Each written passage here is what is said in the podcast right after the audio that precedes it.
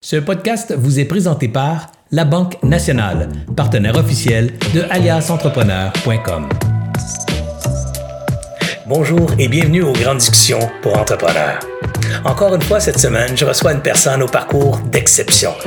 Une personne qui a su relever le défi de l'entrepreneuriat, qui a su euh, surmonter les obstacles, réaliser ses ambitions et définitivement saura vous inspirer, vous aussi, dans vos propres projets entrepreneuriaux. Comme à chaque semaine, à la fin de l'entrevue, on vous demande de faire trois choses simples et rapides pour vous. Faire un like sur l'entrevue. Deux, faire un partage à vos réseaux sociaux. Et trois, certainement de faire un commentaire sur la plateforme sur laquelle vous aurez consulté ce contenu. Super important pour aider Alliance Entrepreneur à bâtir et maintenir son audience.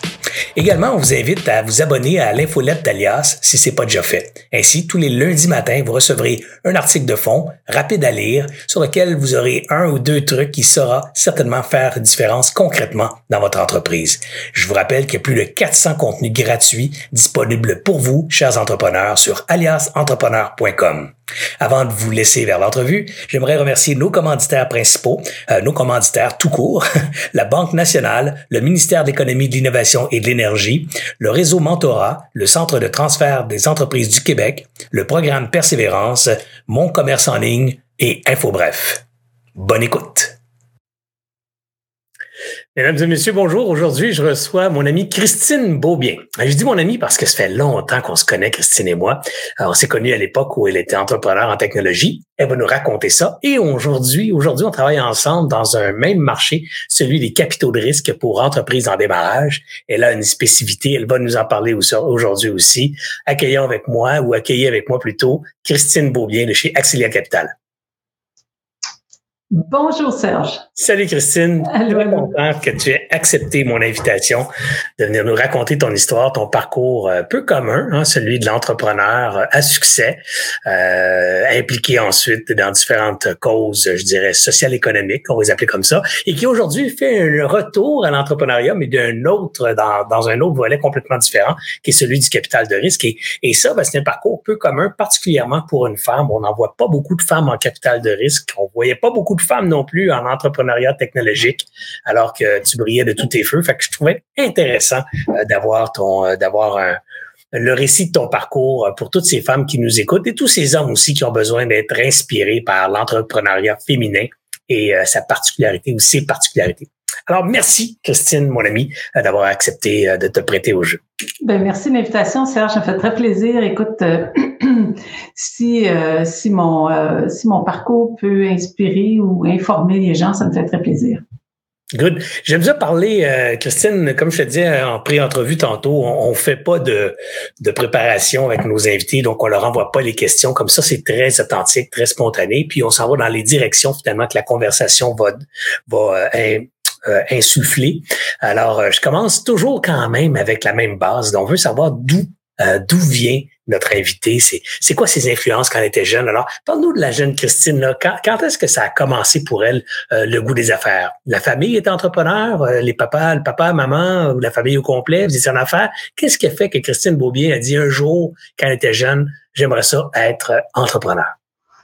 Écoute, c'est une bonne question. Euh, mes parents n'étaient pas entrepreneurs, donc c'est pas de là, mais tu sais, on peut aller un pas d'avant puis dire c'est quoi être un entrepreneur aussi. Mm-hmm. Je peux dire que euh, mes parents étaient des gens de projet.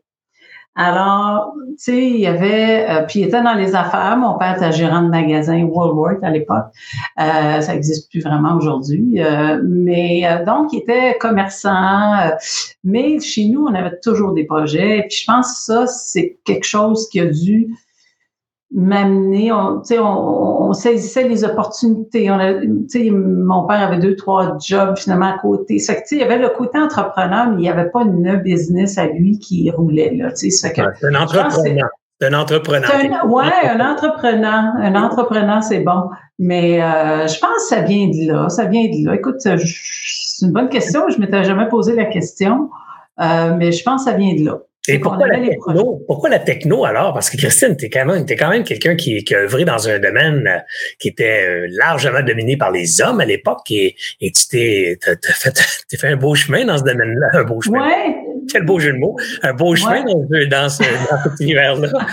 Mais de, de, cette entrée en technologie. Ben, tu sais, c'est dans les années 80. Hein? Ça fait que la techno était pas ce que c'est aujourd'hui. C'était, tu sais, l'informatique était... Euh, quelque chose qui ça commençait là vraiment. Les, les tu sais le bac en informatique ça faisait pas beaucoup d'années. Je pense que ça faisait peut-être deux trois ans que ça faire à, à Sherbrooke. Puis moi j'étais euh, honnêtement j'étais bonne en maths. Puis euh, je me disais euh, ça aussi c'est un autre trait je pense qui, qui peut toucher aussi l'entrepreneuriat. C'est que c'était nouveau.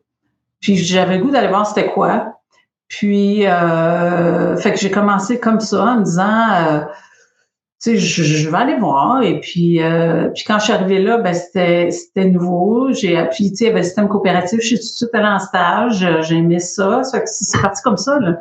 Tu sais, je pense que en informatique à Sherbrooke. À Sherbrooke. Tu as décidé que tu te lançais dans ce domaine-là parce que c'était nouveau, parce que c'était challengeant, intellectuellement stimulant aussi. Ouais. Ouais. Tu n'avais pas nécessairement d'idée préconçue que tu étais pour avoir ta business dans deux jours, dans deux semaines ou dans deux ans là-dessus. Tu t'en allais dans le domaine, puis c'était pour évoluer. Non, c'est ça. Oui, effectivement.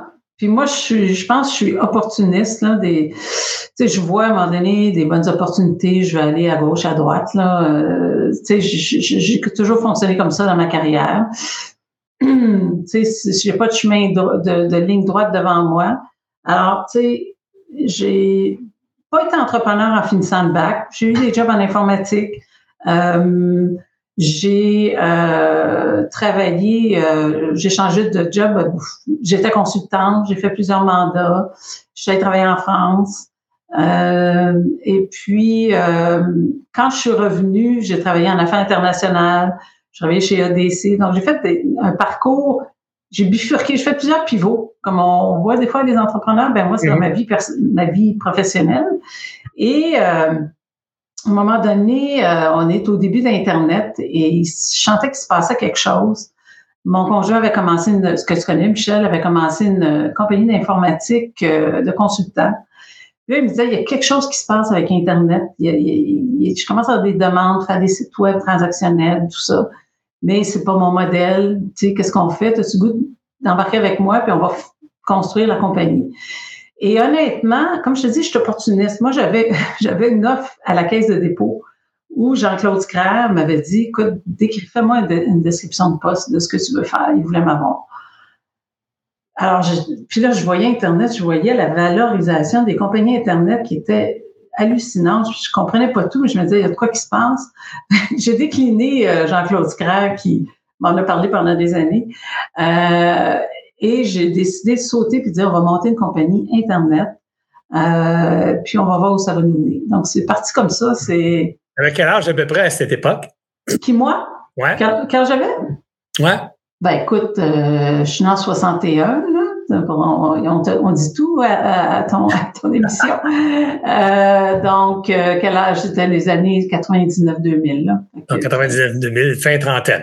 Moi, après. Donc, fin trentaine. Alors, ça, c'est intéressant aussi. Pourquoi je te demandais ton âge? C'est pour que les, les, auditeurs puissent justement sentir à quel âge on part en affaires. C'est une question qu'on se fait poser souvent. Puis moi, la réponse, c'est il n'y en a pas d'âge. c'est ça. Quand ça se présente, c'est pas. Oui, puis tu sais. Oui, puis tu sais, euh, je pense qu'un entrepreneur, tu sais, c'est de prendre des risques aussi. Tu sais, moi, j'en avais pris. Tu sais, j'avais pas partie de business euh, comme tel avant, mais j'avais quand même fait beaucoup de pivots. J'avais, tu sais, comme je, je pense, je. T'as exploré beaucoup là dans ta carrière. Ouais, ouais, c'est ça. C'était, c'était une espèce de, comment dire, de, de, de, entrepreneurship peut-être ou hmm. de, de saisir les opportunités. Puis, euh, fait que c'est ça. Parlons-en un peu. Tu as dit ça tantôt. Tu sais, moi, je suis une opportuniste et j'aime saisir les opportunités. Comment tu définirais ça, toi, une opportunité? Surtout une opportunité d'entreprendre. Parce que là, tu parles de joindre ton conjoint à l'époque pour démarrer une entreprise. Euh, l'entreprise s'appelle Versus, donc tu vas nous en parler un peu plus tard. Mais, mais comment, pourquoi ça, tu considérais que c'est une opportunité? Comment tu essaierais de... Ben, tu sais, pour, encore une fois, pour les auditeurs, là, comment, on, comment on sent qu'on tient une opportunité d'affaires? Ben, écoute, dans ce cas-là, puis on va parler du fonds Axelia peut-être plus tard, mais mm-hmm. dans le cas de Versus, comme je te disais, c'est que sais, moi, j'avais j'avais des, clients qui, euh, qui avaient des usines CIMAC, là, je sais pas si tu souviens de ça, mais à Sherbrooke, qui avaient des usines partout dans le monde, puis qui valaient un milliard. J'avais regardé sur, tu sais, j'avais regardé des compagnies Internet qui valaient la même affaire, mais qui n'avaient aucun actif tangible. Tu sais, pour moi, l'opportunité, ça a été, comme je te disais, il se passe quelque chose de majeur, puis je veux faire partie de ça. Là. Tu sais, c'est comme, c'est, il y a de l'innovation, il y a quelque chose. Tu sais, je pense que moi, je vois une opportunité comme soit qu'il se passe quelque chose de gros et je veux comprendre et je veux embarquer là-dedans, ou soit qu'il y a un besoin non comblé, puis je, sens que moi, je peux arriver avec, avec quelque chose qui va venir contribuer à combler ce besoin-là. Tu sais, je pense qu'une opportunité, c'est un peu ça. Il faut qu'il y ait, en tout cas, c'est ma définition, faut, puis il faut avoir le goût. Tu sais, ah oui, ben, ben, puis c'est intéressant ce que tu dis parce que moi aussi, euh, j'ai vécu les mêmes époques, les mêmes périodes dans la même industrie. Puis je dirais, tu vas être d'accord avec moi qu'aujourd'hui, euh, on traverse une période très similaire à les fins des années 90, début des années 2000, où on était dans l'effervescence du dot-com economy.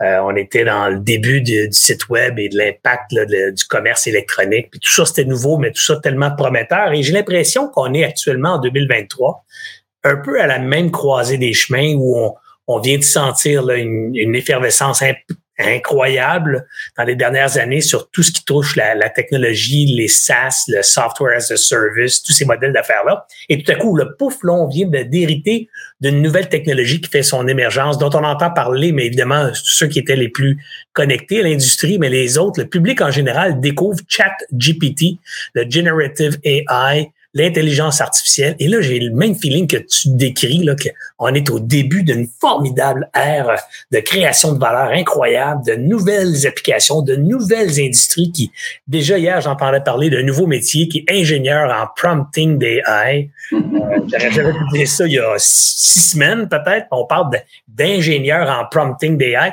Bref, on est en train de voir la naissance de nouvelles catégories euh, d'applications là présentement. Et ça aussi, c'est une opportunité encore difficile à définir, mais certainement euh, saisissable au point de stimuler l'excitation d'une Christiane Beaubien, là, euh, Christine Beaubien à, se jeter dans, dans ce marché-là, comme elle l'a fait euh, en, dans l'Internet en 98-99. Oui, tout à fait. Puis, tu sais, je pense que jumelé à ça, avec la pandémie qu'on vient de traverser, euh, en tout cas, tous les changements sociaux, les changements au niveau euh, du travail, tout ça, je pense que ça vient rajouter vraiment, euh, tu as tout à fait raison, là, quelque chose d'assez excitant en ce moment. Puis, euh, regarde, on le voit, là, tu es dans, dans un fonds, moi aussi je dirige un fonds, puis euh, il y a de la demande, puis c'est tellement large tout ce qui s'en vient que c'est très, très, très excitant. Là. Alors, parlons de versus maintenant. Donc, cette opportunité qui naît de, de l'observation de, de, quelque chose qui se passe, de gros qui s'en vient, quelque chose qui défie un peu les, les règles du moment, euh, les règles d'évaluation, entre autres, ou de capitalisation des entreprises. Alors, Christine décide de joindre son conjoint Michel et ils partent à l'aventure versus. Parle-nous un peu de ce que c'est versus, qu'est-ce que ça fait dans le marché? Oui, ben écoute, oui. Besoin de oui, il, y avait, y avait trois lignes d'affaires. En fait, là, développement informatique euh, de site web transactionnel. Donc, on est un petit peu, euh, aujourd'hui, c'est, ben là, faut se remettre, là, on est en l'an 2000, là, 2001, 2000, autour de 2000. Euh, donc, de pouvoir acheter en ligne, c'était un peu révolutionnaire. Fait qu'on était dans les premiers là, à faire aussi des outils pour les, les, clients pour gérer le contenu, tout ça. Donc, il y avait une, variable R&D, innovation, c'est ce qui m'intéressait aussi. Euh, aussi, on faisait euh, du, la, application management pour des clients. Donc, on gérait complètement leur euh, leurs applications, comme les premières applications de transat euh, de, voyage en ligne. Là, ça s'appelait exit.ca, je ne sais pas si tu souviens de ça, mais en tout cas, c'est nous qui on s'occupait de ça. Puis on avait aussi nos, euh, nos propres data centers. Donc, c'était le début du cloud. Là. Euh, donc, nous, on, avait deux, trois, trois data centers au, Québec. Euh, ça fait qu'on avait, c'était sur le business. C'était trois lignes d'affaires. On avait des bureaux à Québec, à Montréal on était euh, à la fin de 70 employés à peu près. Donc, c'est une petite entreprise, mais on, a eu beaucoup de plaisir à, à, monter cette compagnie. On avait acheté des actifs d'une compagnie revendue. Donc, il y a eu euh, du mouvement. Il y avait beaucoup d'actions. On avait des investisseurs. Il y a eu beaucoup de... Ça a été des années assez intenses de développement de la compagnie, mais très, très excitantes. Là, c'est sûr que là, tu nous as fait ça vite. Hein? Euh, oui. Les investisseurs, on est parti, on était 70. Moi, je, vais avoir un peu de détails là, dans cette affaire-là. Premièrement, quand ça a commencé, est-ce que ça a parti avec ces trois lignes d'affaires-là ou il y a eu encore là de l'opportunisme pour développer les lignes d'affaires? Non, les lignes d'affaires étaient là. Euh, c'était la vision initiale. Il y avait trois. Euh, ouais, ouais, je pense que oui. Bon, le service informatique s'est joint un peu à un moment donné. Là, on avait des mandats de, de chez des clients, euh, mais c'était pas mal ça dès le départ. Ouais, je te dirais. Mais, tu sais, il y en a une que, je veux dire, tout ce qui est le hosting a pris, euh, tu sais, plus d'ampleur à un moment donné, euh, mais ça a été pas mal les mêmes lignes d'affaires du début à la fin. Comment comment tu as financé cette entreprise? Au départ? Donc, vous aviez l'intention, c'est ce que j'entends, d'avoir des, des centres de data, des centres de données. Donc, il faut bien acheter l'équipement, il faut brancher ça sur l'Internet. À l'époque, c'était des configurations assez techniquement difficiles à monter et surtout euh, dispendieuses. Alors, comment on finance ça quand on démarre une entreprise? Vous avez déjà accumulé du capital personnel pour financer tout ça ou vous avez oui, de la dette? Euh, oui, on avait un petit peu de capital personnel, mais on avait, euh, mais tu sais, à un moment donné, on on avait nos actifs en garantie, là. nos actifs personnels. Euh, puis ça, euh, c'est quand même, ben, je pense que tous les entrepreneurs connaissent ça. À un moment donné, euh, ça devient aussi un peu insécurisant. Là.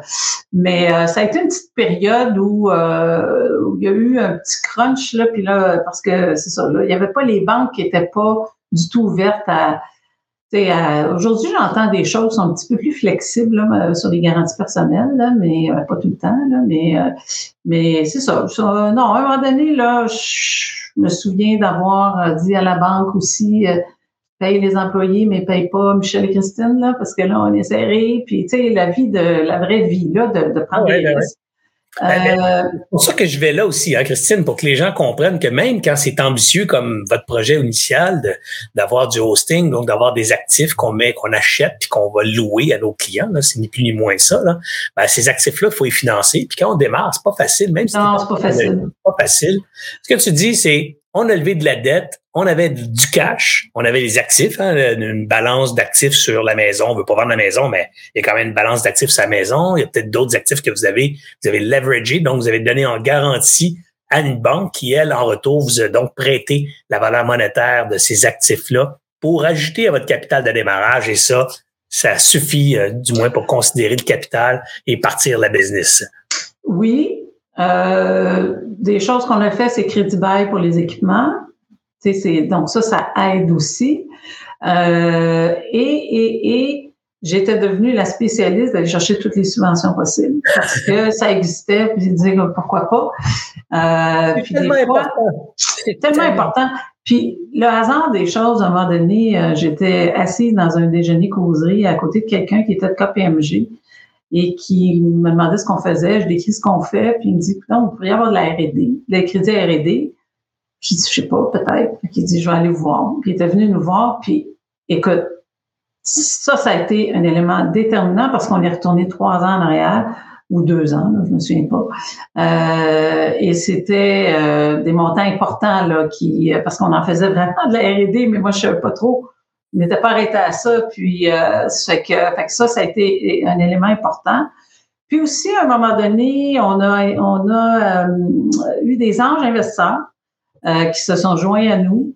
Euh, puis ça, c'était pas juste une question monétaire, c'était une question. Euh, tu sais, je, je voulais qu'on commence à Michel et moi, on voulait là, commencer à avoir une structure un peu plus. Donc, on avait, ça, nous forçait à avoir un conseil d'administration, à rendre des comptes à quelqu'un.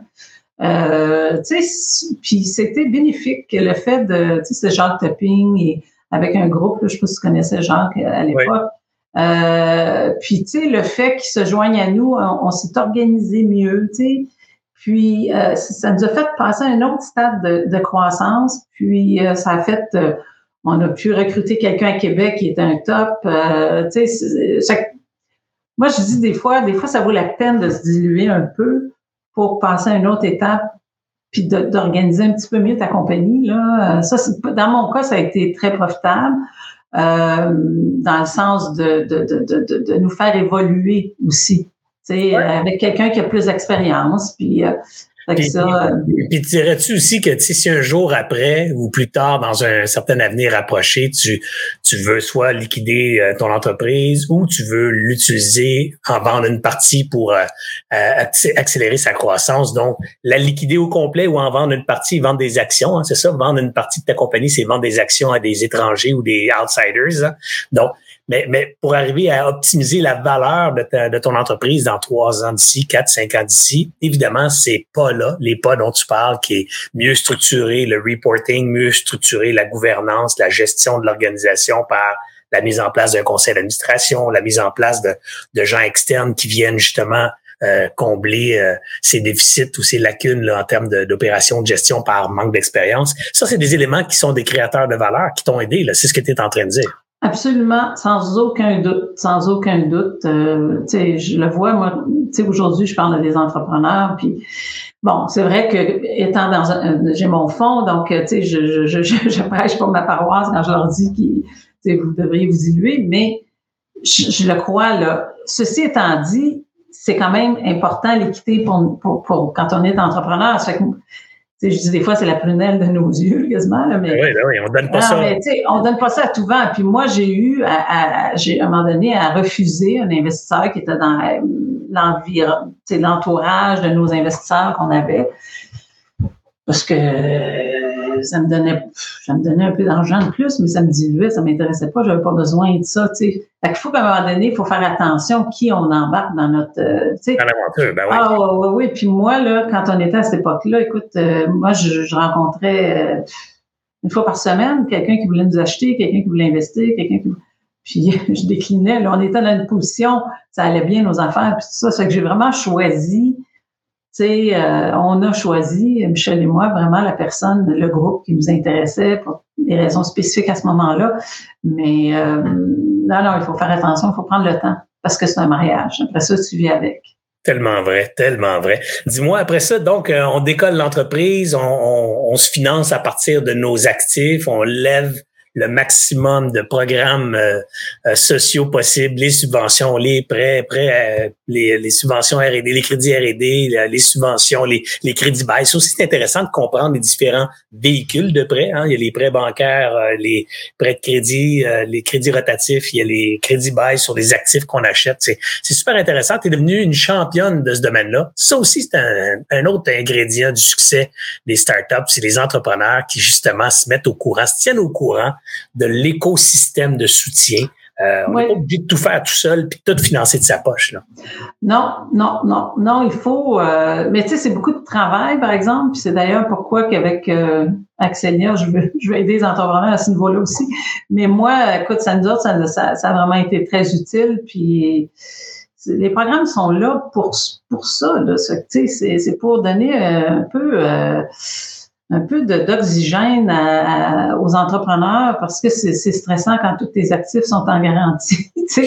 à un moment donné, c'est parce que ça peut arriver que tu rentres dans un mur, là, on n'est pas à l'abri de ça. Hein, ça fait que, on a beau avoir toute le pensée, tout ça, tu sais, à un moment donné. Euh, moi, j'ai eu le feeling à un moment donné de sentir que, oh, là, là, je voyais là, la, situation qu'on mettait de plus en plus d'actifs personnels. là, il faut renverser la vapeur, il faut, faut développer la compagnie, mais aussi d'aller chercher, euh, si on peut trouver des, subventions de l'aide, euh, ça, a été, ça a été très utile dans notre cas.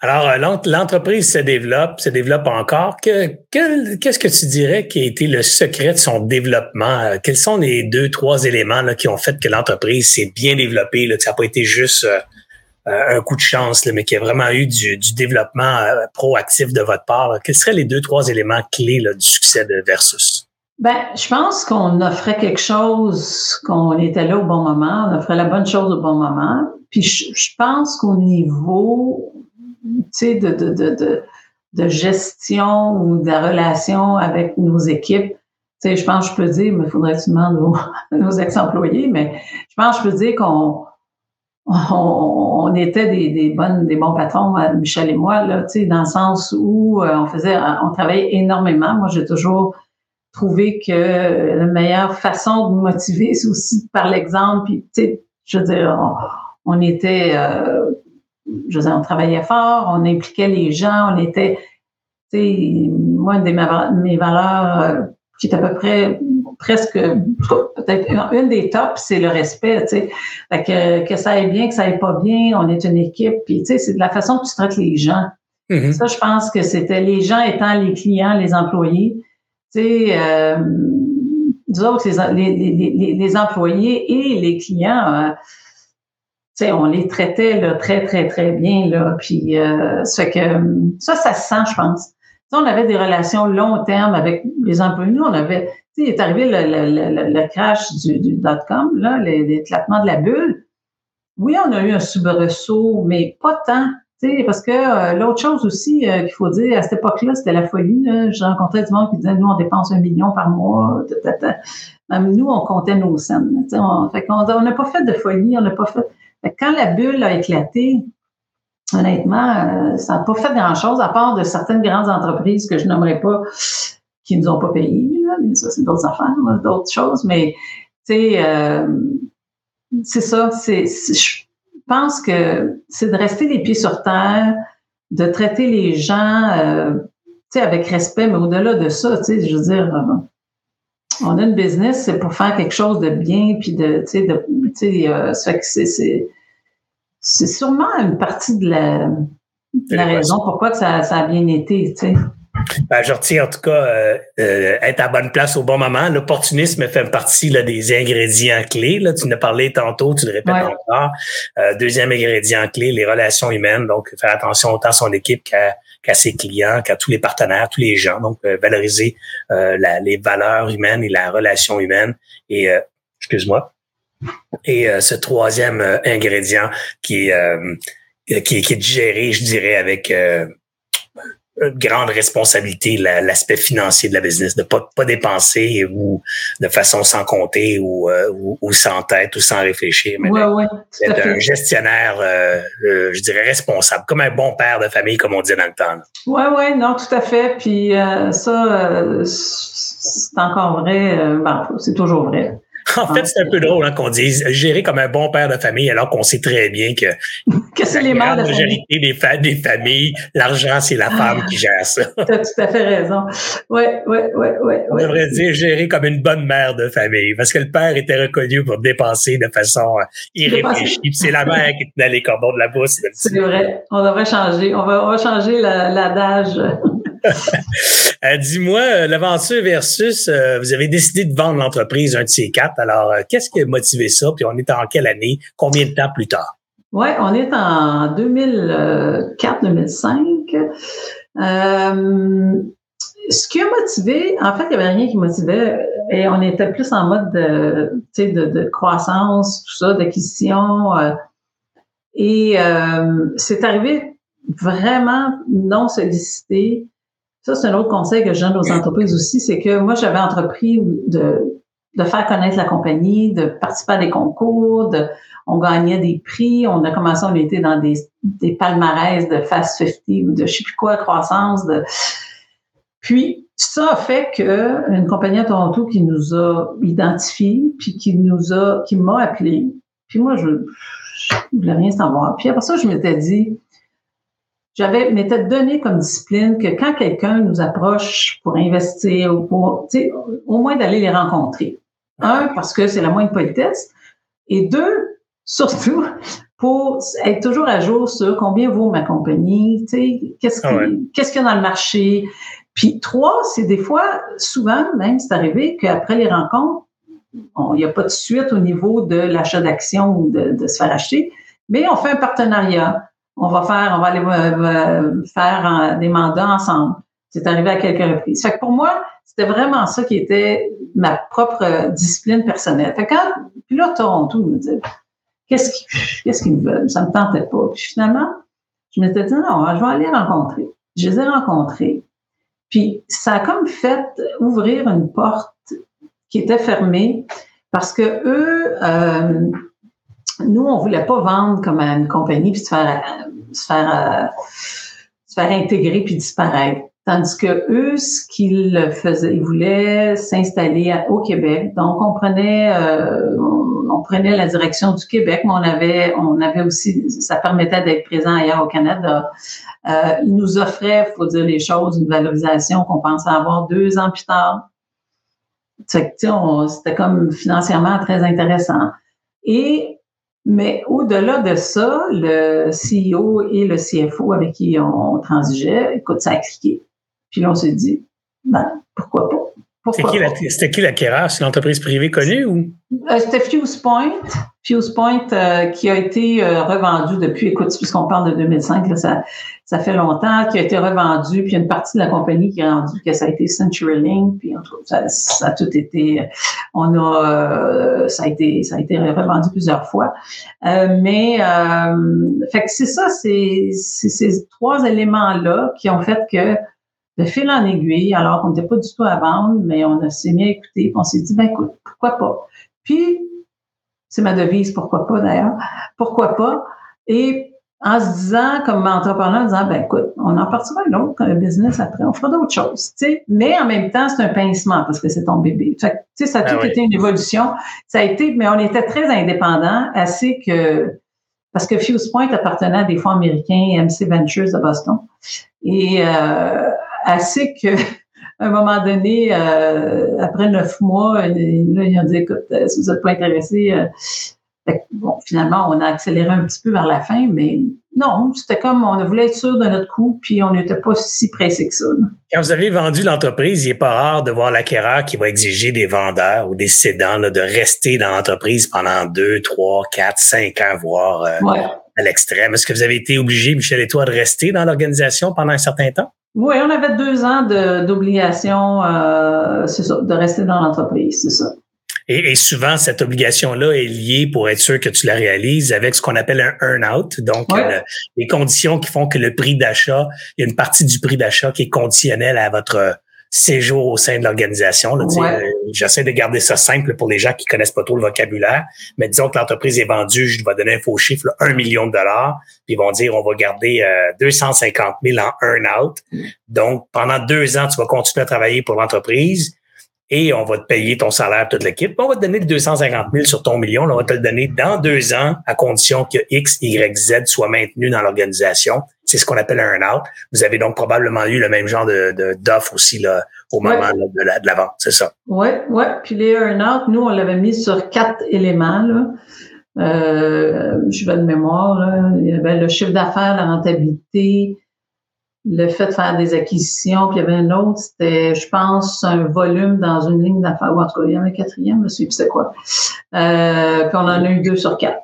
Fait que je ben, c'est parce que, ouais, ouais, c'est ça. Mais, tu sais, le danger avec les earn-out, c'est, euh, c'est que, c'est que, si tu diriges pas l'entreprise, c'est pas toi qui les coups des franges, mais tu es obligé de livrer, tu sais. C'est exactement ce que j'allais dire. Fait qu'il faut faire attention, là mais en même temps, c'est un bon moyen. Quand moi, deux sur quatre, je suis bien contente. Ben ouais, ben ouais. Faut pas que tu vises, faut pas que tu vises, faut pas que tu mettes trop de, de ton, de, de, de, la transaction là-dessus, parce que comme tu dis, c'est plus toi qui contrôle. exact. Moi, l'exemple des acquisitions, je recommanderais pas de faire ça parce que une acquisition, il y a aussi une partie qui te retient pas, qui te. Ben, c'est le vendeur, tu sais, veut pas vendre. C'est ça, mais bon, regarde, on l'avait fait comme ça, c'était quand même correct, là, mais c'est une bonne façon, c'est, comme tu dis, c'est assez classique. Et qu'est-ce que vous avez décidé de faire euh, après après ces deux ans là, de, de séjour au sein de, de l'organisation Akera? Vous avez continué de travailler là ou vous avez décidé non, de non, non, non, non, Comment ça s'est passé, Michel et toi? Oui, ben Michel, et, moi j'ai quitté avant, j'ai été malade là, euh, ça fait que ça, ça a fait que j'ai quitté avant. Euh, Michel est resté deux ans et quelques, mais tu sais, c'est plus la même chose non plus. Tu sais, euh, c'est plus, c'est plus, t'es plus aux commandes. Tu sais, écoute là, quand t'es habitué de tout euh, mener, tout diriger, tout faire, tout, euh, tout décider, c'est pas la même. Tu sais, ton en tout cas, chaque cas est différent, mais t'es moins, t'es moins, t'es moins là. Ben ouais, ben que, et euh, ben, la raison de vendre aussi, moi, c'était pour dire, mais écoute, la vie offre tellement, elle va faire d'autres choses. Ben ouais. Fait que, fait que moi, après ça, euh, ce que j'ai fait, je suis entrée dans le Québec, je pense. Ah non, j'ai fait un, j'ai fait quelques années à la SGF euh, en investissement parce que j'ai découvert, j'aimais ça. C'est là que j'ai découvert dans Versus que j'aimais gérer l'idée de avec des investisseurs, d'acheter une compagnie de revente, la transaction de vente à Viewspoint, c'est moi qui l'ai mené de A à Z. Euh, j'aimais ça. Fait que je me suis dit, oh, ça va être ça ma nouvelle vie, je vais être en investissement. Euh, fait que c'est, ça a pris un virage à ce niveau-là donc, tu es allé. Michel, lui, a fait quoi de son côté? Euh, Michel, après, qu'est-ce qu'il a fait? Il est allé à son compte. Euh, il a travaillé à son compte, je pense, après ça. Écoute, parce qu'il a toujours été à son compte, mais il a travaillé en informatique, là. Écoute, euh, je sais Il a continué sa carrière comme Il a continué, ouais. Il a continué sa carrière. Vous n'avez pas nécessairement redémarré une nouvelle entreprise, là, de, de from scratch ou acheter une autre entreprise pour l'opérer. Vous avez plutôt euh, développé un, aspect carriériste, entre guillemets, où lui est resté solopreneur, puis toi, tu t'es mis à travailler dans le financement. Oui, puis tu sais, avec Ange Québec, à faire de l'investissement. Euh, puis, euh, puis plus récemment, puis j'ai fait des conseils d'administration aussi. Toujours quand même, j'ai été au Conseil du Fonds de solidarité, donc tu sais, encore là à, être dans tous les comités d'investissement. Ça tu sais, le, j'ai eu comme la piqûre de l'investissement suite à Versus, dans le fond. C'est là que ça m'a donné la piqûre d'aimer ça, le transactionnel. J'ai fait un peu de consultation, j'ai aidé des compagnies aussi à, à, déterminer un petit peu les, les, les, pistons qui créent de la valeur, tu sais, parce que une fois que tu es passé à travers, puis que, puis que je l'ai vu dans avec le Fonds de solidarité, ou tu sais, euh, pas c'est pas des pas une science infuse, mais on a quelques idées de sur quoi mettre l'accent dans des compagnies pour aider à créer de la valeur. Ça fait que, puis c'est ça. Puis au fond de solidarité, euh, j'en ai vu beaucoup, beaucoup. Là, j'ai approuvé pour, je pense, 9 milliards là, de, de projets d'investissement là, en 8 ans. Puis euh, j'adore. Tu sais, j'ai beaucoup aimé ça. Et euh, parce que ça donne les projets, quand on, on, investit dans des compagnies, c'est qu'on on comprend les modèles d'affaires de tous les, toutes sortes de secteurs moi, c'est quelque chose dans ma vie. J'aime apprendre, j'aime découvrir. C'est vraiment un trait euh, du début de ma carrière jusqu'à maintenant. J'aime les nouvelles choses, j'aime apprendre, j'aime ce que c'est un métier euh, d'investisseur qui, qui, est parfait pour moi. c'est tellement stimulant intellectuellement aussi. Tout à fait. Puis, euh, puis c'est ça. Puis d'essayer d'aider en même temps que d'apprendre. Puis de, tu sais, euh, que c'est ça. Fait que c'est une autre business. Comment? C'est un peu ces valeurs-là ou cette idée-là aussi qui t'a poussé à ou qui t'a invité à, à, démarrer Axelia. Parle-nous donc un peu de cette idée-là d'Axelia. Qu'est-ce que ça fait? Pourquoi Axelia? Pourquoi Christine Beaubier a décidé de lancer ça?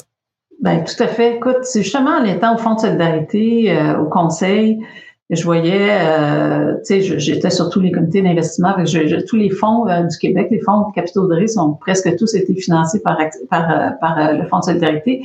Fait que je les ai vus, je voyais les modèles. Euh, puis je voyais aussi que c'était beaucoup euh, masculin. Tu sais, les, les, les, fonds étaient gérés par des par des par des hommes là. C'était toujours ça à peu près.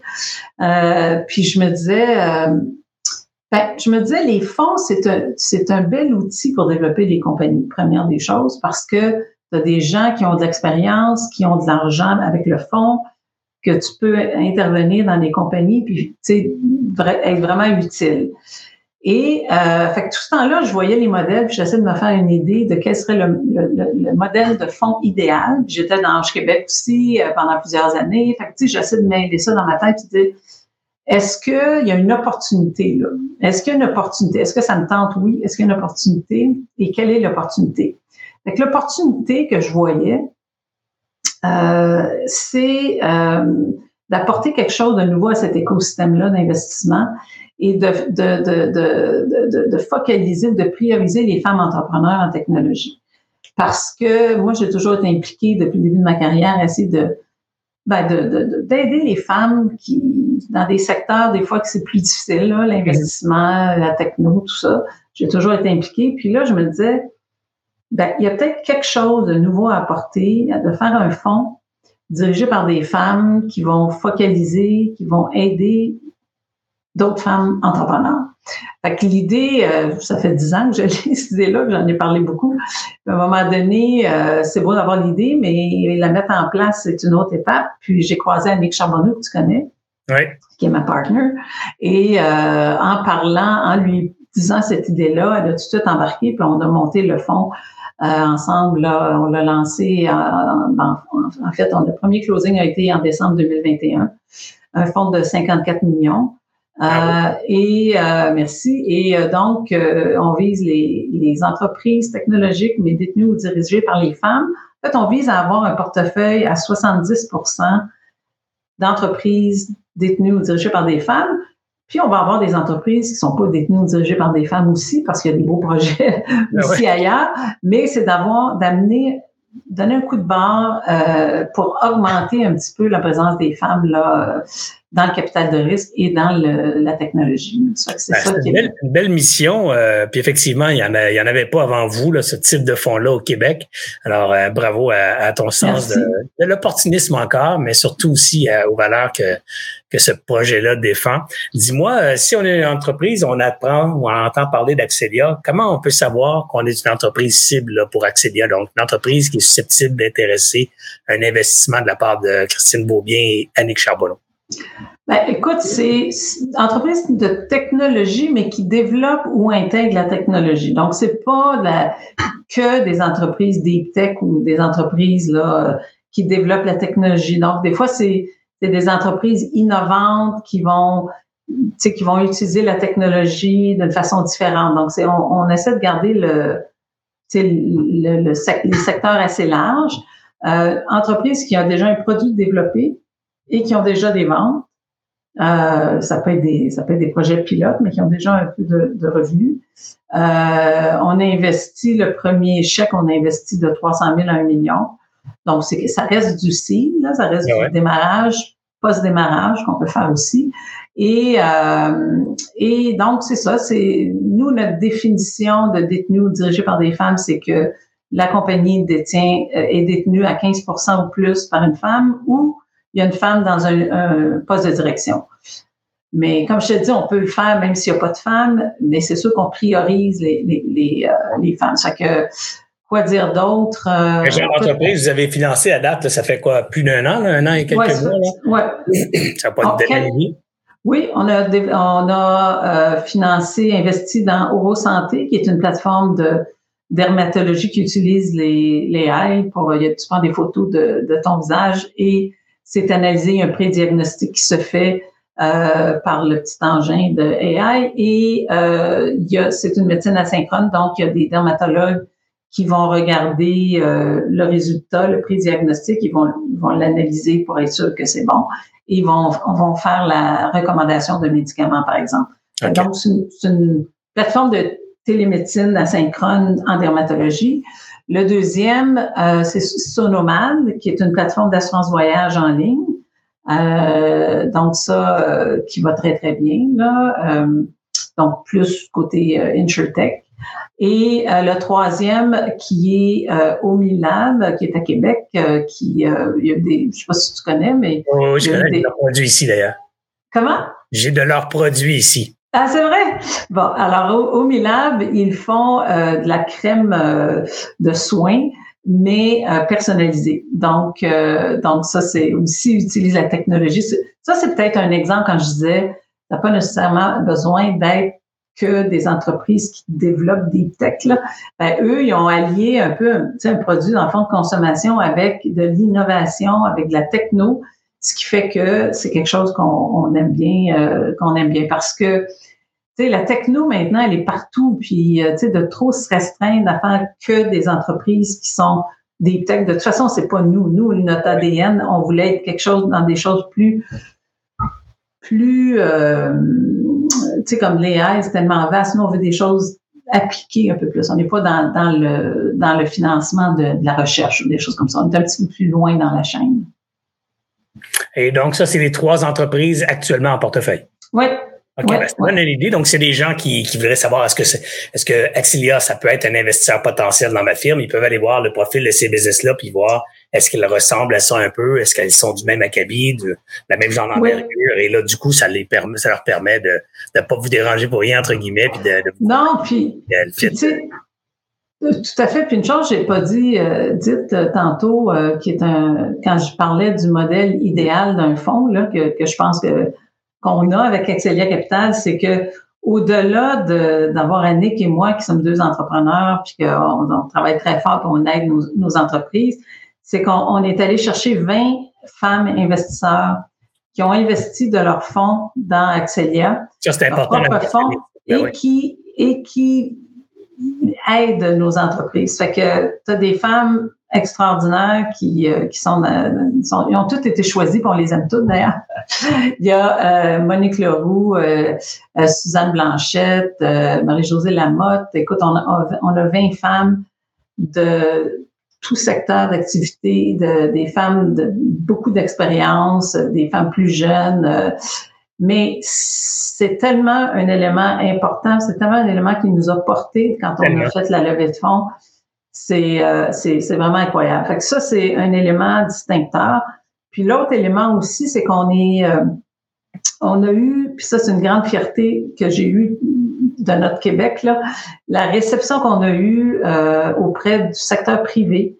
Pour un premier fonds, on a eu des entreprises euh, qui ont investi de leurs propres fonds. On a Beneva, on a Cossette, on a Claridge, on a euh, Banque nationale, on a Stingray, qui est-ce que j'oublie? je pense que ça fait le tour. Pierre Capital. Euh, fait que c'est des entreprises privées qui sont pas nécessairement dans l'investissement de capital de risque pour certains, certains oui, certains non, mais qui ont dit, écoute, on a un projet ici qui va changer des éléments de la société là bas. On veut plus de femmes entrepreneurs, mais eux autres, ils vont faire quelque chose de concret, donc on va les supporter. Fait que ça, pour moi, euh, tu sais, on est allé chercher 15 millions du privé. Honnêtement, là, c'est un bel endossement aussi pour, pour Christine Beaubien et Yannick Charbonneau, parce que, tu sais, euh, à la base, on va se dire vraies affaires, là, ils investissent dans l'idée, dans le projet, mais surtout dans les individus qui vont le porter. Pareil comme toi, quand tu investis dans une société, une société en démarrage, je suis convaincu que ton élément critère numéro un, c'est, c'est l'équipe, les gens en place. Même chose de part. Donc, une belle, un bel endossement pour, pour votre projet. Oui, oui, oui, oui. Oui, je, je le prends aussi, mais, tu sais, comme je te dis, moi, de voir que c'est ces, compagnies-là, on, dit, écoute, on y va. Tu sais, c'est comme si euh, j'étais fière du Québec. tu sais, au-delà de ma petite personne, là, puis de mon petit... Tu sais, je veux dire, moi, j'ai pris ça comme ça. J'ai pris ça, je veux dire qu'il y a deux personnes qui travaillent d'arrache-pied nuit et jour pour faire quelque chose qui va qui va résoudre une inégalité qu'il y a dans le marché parce que les femmes ont moins accès au capital de risque. Si je l'ai pas dit, la prémisse, c'est quand même ça. Puis que, que, que le secteur privé, que les institutionnels, que le gouvernement, que des femmes individuelles disent, écoute, on reconnaît ça, mais on participe à, à cet effort-là avec notre temps, avec notre argent. Moi, ça, c'est c'est quelque chose qui m'a euh, qui me qui me rend très fière d'être québécoise. Avec raison. J'ai l'impression de faire de la politique, là, mais c'est pas ça. Non, non, ben, mais quelque part, toi et moi, on sait, là, on travaille dans des œuvres similaires. Là.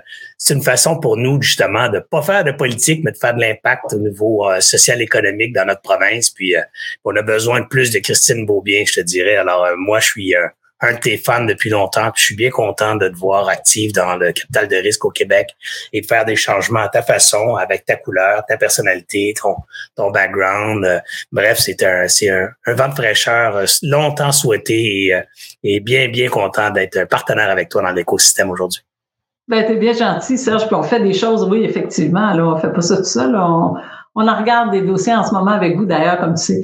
Euh, ça fait que, non, je pense que c'est ça au Québec là. On, c'est une de nos forces, c'est que c'est tellement on, on, a une capacité à se parler entre euh, différents milieux. Entre, ouais. moi, c'est un dénominateur commun de ma carrière aussi de pourquoi j'ai changé souvent de genre d'emploi.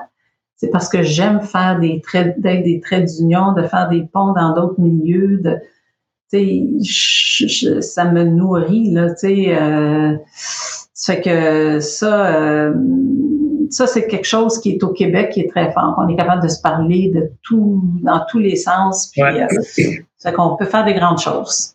En effet. Christine, c'était un bonheur de te recevoir aujourd'hui. Je suis convaincu que ton parcours, ton histoire, tes valeurs vont en inspirer plus d'une et plus d'un. Et euh, je suis convaincu aussi que, que la mission d'Axelia va être plus accessible ou du moins plus euh, compréhensible pour un, une partie de notre auditoire. Alors encore une fois, un grand merci de t'être prêté au jeu et, euh, et je te souhaite un grand succès euh, dans Axelia et tes prochains, prochains projets. Ben, merci beaucoup, Serge. Merci de l'invitation. C'était très agréable. Merci. Right. si vous avez aimé l'entrevue avec Christine aujourd'hui, on vous invite à faire trois choses comme d'habitude, c'est-à-dire de faire un j'aime en bas de l'entrevue, de faire un, un, partage à vos amis. C'est comme ça qu'on fait connaître nos contenus. C'est comme ça qu'on touche la population québécoise et la population francophone, puisqu'on touche aussi une grande partie de la francophonie à travers le monde grâce à l'Internet. Et on vous demande surtout de commenter. Vous avez peut-être pas idée à quel point un commentaire de votre part est important. Le commentaire a plus de poids dans tous les algorithmes, mais surtout aussi a plus de poids pour les gens qui veulent consulter nos contenus. Comme ça, ils savent de la personne ou des yeux ou des oreilles d'une tierce personne de quoi il s'agit, la qualité, la pertinence du contenu. Alors, un commentaire de votre part, c'est super important. Vous pouvez faire ces commentaires-là sur la plateforme de votre choix où vous avez consulté le contenu, Facebook, euh, euh, YouTube, le podcast, le site web de Alias Entrepreneur. Bref, n'importe où vous avez pu concevoir, euh, consulter le contenu. On vous prie de faire un commentaire d'appréciation. Sur ce, je vous souhaite une belle fin de journée et je vous invite à suivre d'autres grandes entrevues pour entrepreneurs sur aliasentrepreneur.com. Ici Serge Beauchemin, alias Entrepreneur. J'espère que vous avez apprécié cette entrevue. Pour d'autres podcasts et encore plus de contenu, suffit de devenir membre sur aliasentrepreneur.com. Je vous remercie d'avoir été là. C'était Serge Beauchemin, alias Entrepreneur.